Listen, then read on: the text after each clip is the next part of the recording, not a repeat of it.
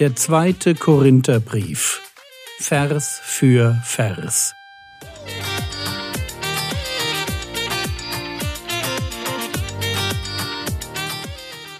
Theologie, die dich im Glauben wachsen lässt, nachfolge praktisch dein geistlicher Impuls für den Tag. Mein Name ist Jürgen Fischer und wir starten heute mit dem zweiten Korintherbrief. Und wir starten natürlich mit einer ganz allgemeinen Einführung. Das ist ja irgendwie klar. Korinth, die, die Stadt. Wenn wir uns die Stadt Korinth anschauen, in die Paulus gekommen ist, dann müssen wir zuerst einmal Folgendes verstehen. Wir müssen begreifen, dass im Jahre 146 vor Christus das alte Korinth zerstört worden ist. Lucius Mummius, ein römischer Konsul, hat die Stadt zerstört, die männlichen Einwohner getötet, die Frauen und Kinder in die Sklaverei verkauft. Das war 146 vor Christus. Die nächsten 100 Jahre liegt der Ort Korinth wirklich verödet da. Bis dann 44 vor Christus sich Julius Caesar, das ist kurz vor seiner Ermordung, Julius Caesar entschließt sich dazu, dort in der Stadt eine römische Kolonie zu errichten. Und das ist ein ziemlich kluger Schachzug gewesen. Einfach strategisch. Weil die Stadt selber zwei Häfen hatte. Kenchrae und Lachaeum. So, jetzt muss man eines verstehen. Wenn ein römischer Kaiser sich daran macht, eine Stadt neu zu errichten, dann, dann bedeutete das, dass diese Stadt einen ausgeprägt römischen Charakter bekam. Okay? Als römische Kolonie hatte Korinth von Anfang an die Aufgabe, die Überlegenheit römischer Kultur, römischer Religion und römischer Werte darzustellen. Römische Kolonien sollten so etwas sein wie ein Mini-Rom, eine Gegenstandslektion in Sachen Kultur. Und deshalb galt in Korinth römisches Recht. Die Stadt wurde nach dem Vorbild Roms organisiert und es finden sich dort sogar viele Inschriften in Latein. Caesar kolonisiert diese neue Stadt mit Freigelassenen und mit Soldaten. Das Resultat, das kann man sich ja gut vorstellen, das Resultat ist eine absolut gemischt ethnische Bevölkerung aus Griechen, aus vormaligen Sklaven von ungefähr überall aus der Welt. Und jetzt hat man dort diesen, diesen römischen Mikrokosmos und in der Zeit von Augustus und von Nero erlebt Rom einen, einen wirklich ungeahnten Bauboom, der die Stadt selbst zu einer der schönsten Städte Griechenlands werden ließ. Allerdings darf die Schönheit der Stadt nicht täuschen. Es gibt in Korinth Schönheit neben Hässlichkeit. Es gibt Reichtum neben Armut. Auf der einen Seite ein ausgeprägtes Statusdenken der Wohlhabenden, und auf der anderen Seite besteht die Stadt zu einem Drittel aus Sklaven. Das war Korinth. Eine, ja, wir würden sagen, eine Stadt geprägt von Multikulti, die sehr viel Chancen gab, schnell reich zu werden, groß zu werden, ohne eine bestehende Aristokratie, aber immer mit dem Wunsch, etwas darzustellen. Einer der Gründe, warum die isthmischen Spiele dann auch in Korinth stattfanden. Wenn wir uns anschauen, wie Paulus in diese Metropole kam, dann finden wir dort in Apostelgeschichte 18 die Erzählung, die ich euch gleich vorlesen möchte. Korinth als ein Ziel für Händler, für Reisende und für Touristen war für Paulus ideal als Ausgangspunkt, um eine neue Religion im ganzen römischen Reich bekannt zu machen. Und Sie bot ihm gleichzeitig auch die Gelegenheit, als Zeltmacher zu arbeiten. Aber lesen wir erst einmal Apostelgeschichte Kapitel 18, die Verse 1 folgende. Danach schied er von Athen und kam nach Korinth. Und er fand einen Juden namens Aquila aus Pontus gebürtig, der kürzlich aus Italien gekommen war, und Priscilla seine Frau, weil Claudius befohlen hatte, dass alle Juden sich aus Rom entfernen sollten. Er ging zu ihnen, und weil er gleichen Handwerks war, blieb er bei ihnen und arbeitete, denn sie waren Zeltmacher ihres Handwerks. Er unterredete sich aber in der Synagoge an jedem Sabbat und überzeugte Juden und Griechen. Als aber sowohl Silas als auch Timotheus aus Mazedonien herabkamen, wurde Paulus durch das Wort gedrängt und bezeugte den Juden, dass Jesus der Christus ist. Als sie aber widerstrebten und lästerten, schüttelte er die Kleider aus und sprach zu ihnen, Euer Blut komme auf euren Kopf. Ich bin rein. Von jetzt an werde ich zu den Nationen gehen. Und er ging von dort fort und kam in das Haus eines Gottesfürchtigen namens Titius Justus, dessen Haus an die Synagoge stieß. Crispus aber, der Vorsteher der Synagoge, glaubte an den Herrn mit seinem ganzen Haus. Und viele Korinther, die hörten, wurden gläubig und ließen sich taufen. Der Herr aber sprach durch eine Erscheinung in der Nacht zu Paulus, fürchte dich nicht, sondern rede und schweige nicht, denn ich bin mit dir und niemand soll dich angreifen, dir Böses zu tun, denn ich habe ein großes Volk in dieser Stadt. Und er hielt sich ein Jahr und sechs Monate dort auf und lehrte unter ihnen das Wort Gottes. Als aber Gallio Prokonsul von Achaia war, traten die Juden einmütig gegen Paulus auf und führten ihn vor den Richterstuhl und sagten, dieser überredet die Menschen, Gott entgegen dem Gesetz zu verehren. Als aber Paulus den Mund öffnen wollte, sagte Gallio zu den Juden, wenn es ein Unrecht oder eine böse Handlung wäre, Juden, so hätte ich euch vernünftigerweise ertragen. Wenn es aber Streitfragen sind über Worte und Namen und das Gesetz, das ihr habt, so seht ihr selbst zu. Über diese Dinge will ich nicht Richter sein. Und er trieb sie von dem Richterstuhl weg. Alle aber ergriffen Sosthenes, den Vorsteher der Synagoge, schlugen ihn vor dem Richterstuhl, und Gallio bekümmerte sich nicht um dies alles. Nachdem aber Paulus noch viele Tage dageblieben war, nahm er Abschied von den Brüdern und segelte nach Syrien ab, und mit ihm Priscilla und Aquila, nachdem er sich in Kenchreae das Haupt hatte scheren lassen, denn er hielt ein Gelübde. Bis dahin. Das ist Paulus das erste Mal in Korinth. Frage, was passiert, nachdem Paulus jetzt die Stadt verlassen hat? Also er hat 18 Monate in Korinth gedient, was passiert jetzt? Erster Punkt. Es entsteht, warum auch immer, ein geistliches und ein administratives Vakuum. Es sieht tatsächlich nicht so aus, als hätte Paulus Älteste in der Gemeinde eingesetzt. Warum? Das ist nicht klar.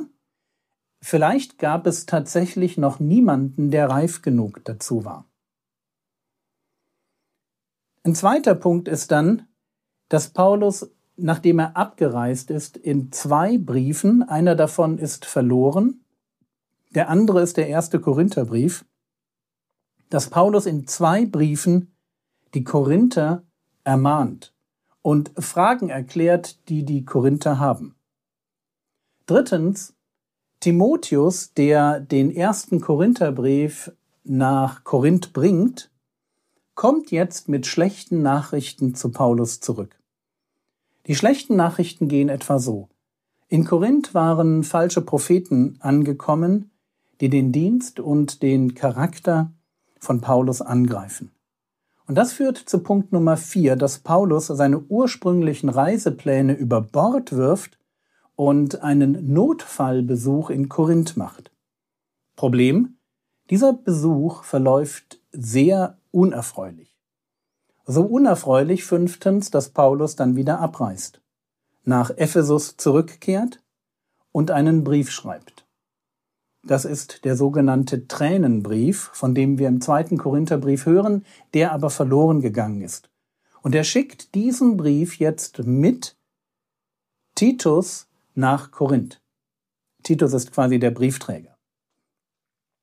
Paulus muss in der Zwischenzeit durch den Aufstand des Demetrius verursacht, Paulus muss in der Zwischenzeit Ephesus verlassen und reist weiter nach Troas. Er hatte ja Titus mit dem Tränenbrief nach Korinth geschickt und er möchte unbedingt wissen, was da jetzt draus geworden ist. Also reist er ihm nach Troas entgegen.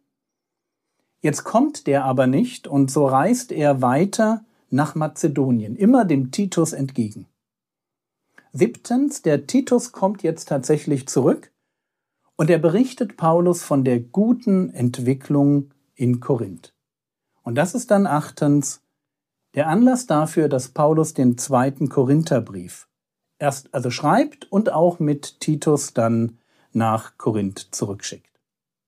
Das ist ganz, ganz schnell der Abriss von dem, was nach den 18 Monaten in Korinth passiert ist.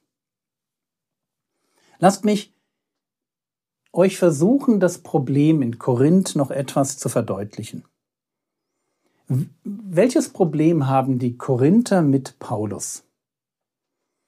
Und ich glaube, wir müssen verstehen, dass die Probleme, die die Korinther mit Paulus haben, nicht alleine, wahrscheinlich nicht einmal primär theologischer Natur waren. Die Probleme hatten ihren Ursprung in den kulturellen Werten der Korinther. Werte, die sich eben nicht so einfach mit ihren neuen christlichen Werten vereinbaren ließen. Stellt euch mal ganz kurz eine aufstrebende Handelsmetropole vor. So eine Mischung aus New York, Las Vegas und Shanghai. Eine Stadt, in der gilt Anything goes. Jeder kann den Aufstieg schaffen. Und seit 100 Jahren wird dieses Prinzip bewiesen. Durch die, die Erfolg haben. Und es ist natürlich schon klar, die oberen 10.000 aus Rom schauen auf diese Emporkömmlinge herab. Ja, so ganz wurdest du als Ex-Sklave nie akzeptiert. Egal, wie reich man war. Aber das war in, in Korinth einfach ein Stück egal. Hey, was soll's? dann zeigt man eben, was man hat und wer man ist, indem man große Partys veranstaltet, indem man die isthmischen Spiele und andere Spiele ausrichtete, Sponsor wurde für einen neuen religiösen Kult, Statuen aufstellen ließ oder die Menge seiner eigenen Sklaven präsentierte. In dieser Stadt spielt Selbstdarstellung und spielen Statussymbole eine, eine ganz, ganz große Rolle. So, und jetzt kommt Paulus und predigt das Evangelium von Jesus. Jesus ist die Nummer eins im Universum, König der Könige, Herr der Herren. Jesus war der mit Macht und Herrlichkeit. Also genau das, was man in Korinth so sehr schätzte.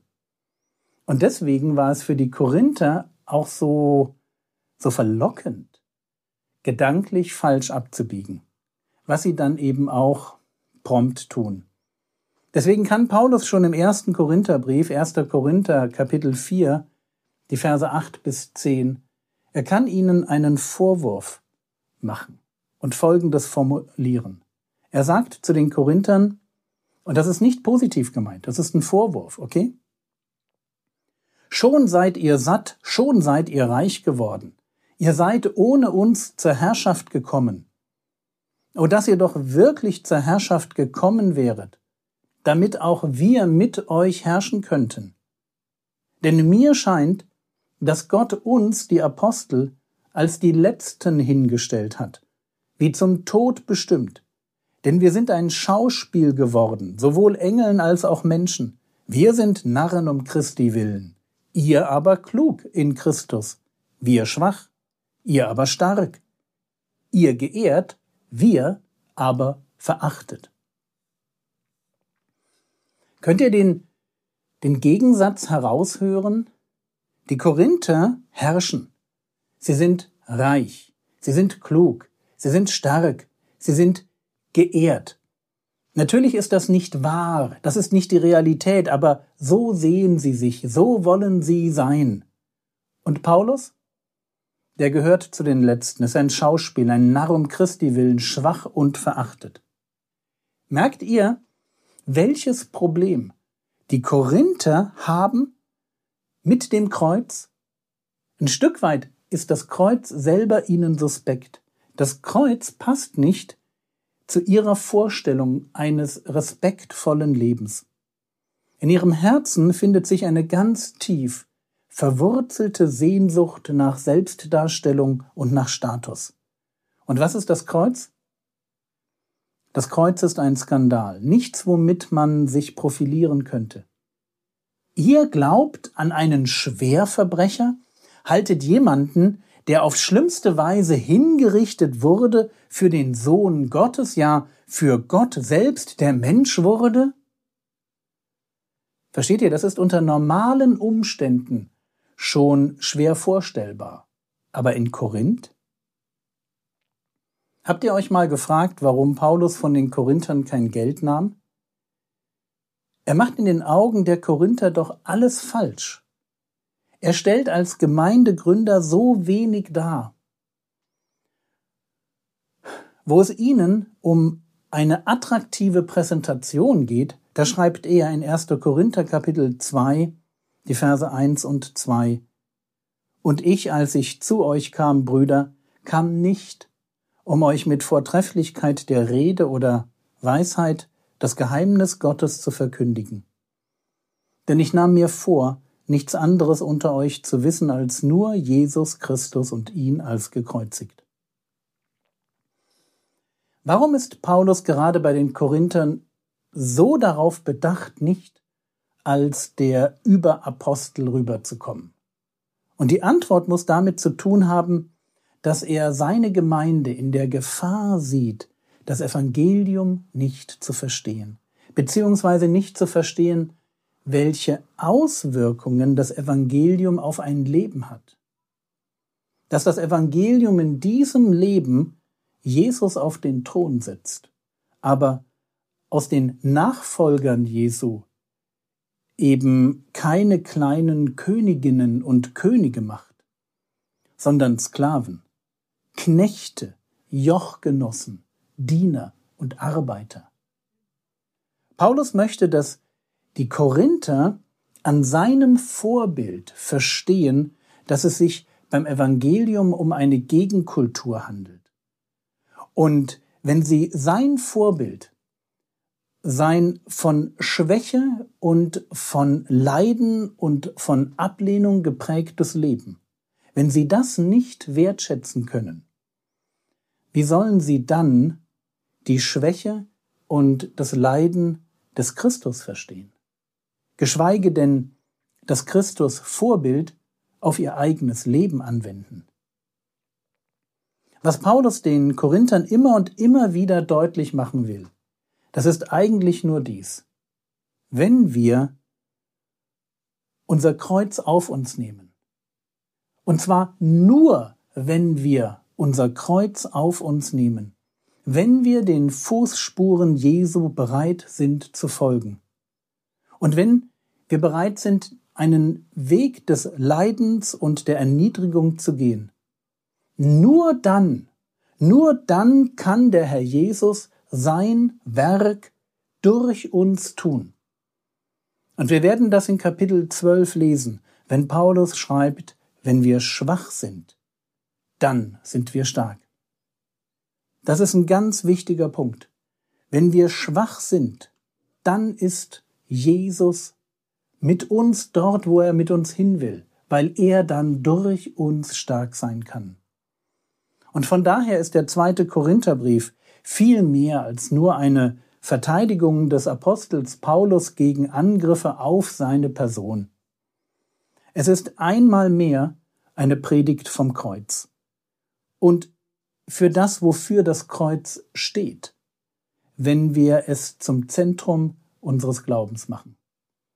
Nämlich für einen neuen Lebensstil, der sich von der Weisheit dieser Welt abwendet und der sich der Torheit des Kreuzes zuwendet. Ein Lebensstil, der sein herausragendes Vorbild in einem Apostel findet, der für die erfolgsorientierten Korinther wenig hermacht, der aber in Gottes Augen ein ganz großer ist. Das war's für heute. Morgen geht es mit dem zweiten Korintherbrief weiter. Das Skript zum Vortrag findest du auf frogwords.de oder in der App. Der Herr segne dich, erfahre seine Gnade und lebe in seinem Frieden. Amen.